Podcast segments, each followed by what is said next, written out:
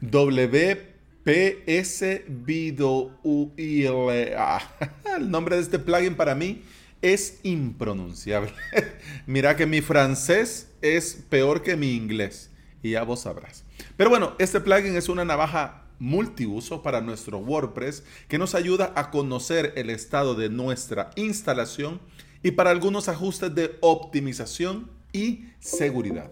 Bienvenida y bienvenido al episodio 661 de Implementador WordPress, el podcast en el que aprendemos de WordPress, de plugins, de hosting, de VPS, de emprendimiento y del día a día al trabajar online.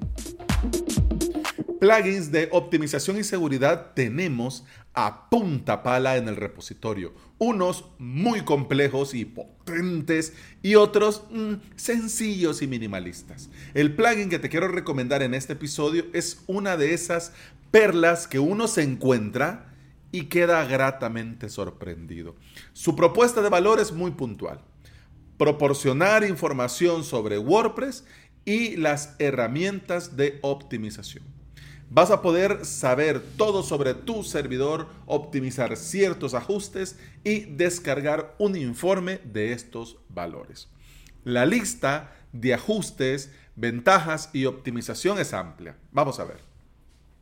Ocultar errores de conexión eliminar caracteres especiales en los medios cargados, eliminar la versión de WordPress, eliminar el manifiesto de Windows Live Writer, desactivar el emoji de WordPress, restringir el número de revisiones, eliminar el H1 en Tiny MCE, desactivar el API REST, agregar formato de imagen mediano grande, deshabilitar la página de autor y el vínculo de autor, deshabilitar usuarios en el mapa del sitio predeterminado de WordPress, eliminar fuentes RCS, eliminar la fuente RSS de los comentarios, cargar la última versión de jQuery, mejorar la velocidad de WooCommerce, mejorar la velocidad de Contact Form 7, desconectar todas las sesiones activas de los usuarios, eliminar datos temporales caducados, limpiar comentarios no deseados y eh, poder vaciar los comentarios vacíos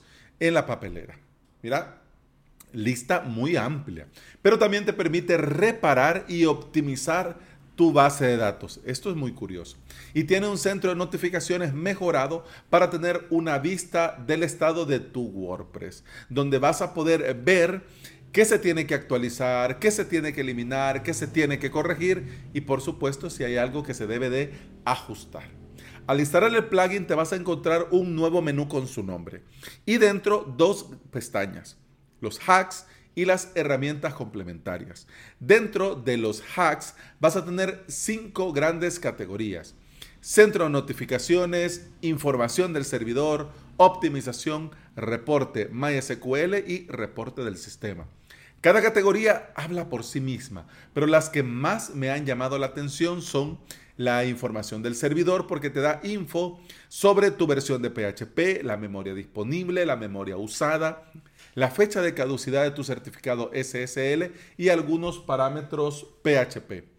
Eh, en la optimización me llama la atención lo sencillo que es activar y desactivar lo que vas a necesitar optimizar. Simplemente tenés botoncitos como que fueran toggles para poder dar clic y ya de esa forma lo activas y luego lo desactivas.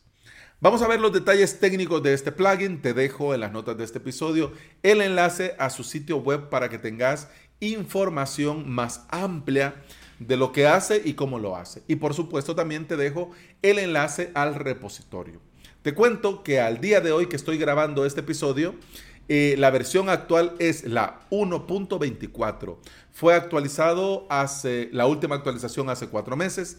Tiene más de 10.000 instalaciones activas Funciona con WordPress 4.2 o superior y ha sido probado, testeado y garantizado de parte del equipo de desarrollo que funciona impecable con la última versión de WordPress, la 5.8.2.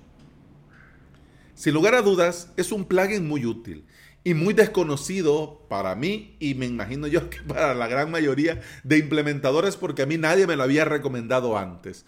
Yo no sé si vos ya lo conocías y ahora que lo conoces, ¿Vas a probarlo? Mira que cualquier eh, comentario me lo puedes dejar en las porpras notas del episodio o también en Facebook o en YouTube. Yo, eso sí, si lo vas a probar, te recomiendo probarlo en un clon, en un staging de tu WordPress.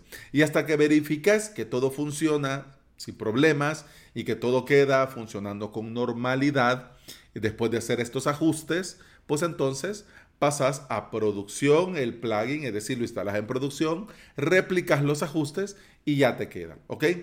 Recordemos que es mejor prevenir que restaurar.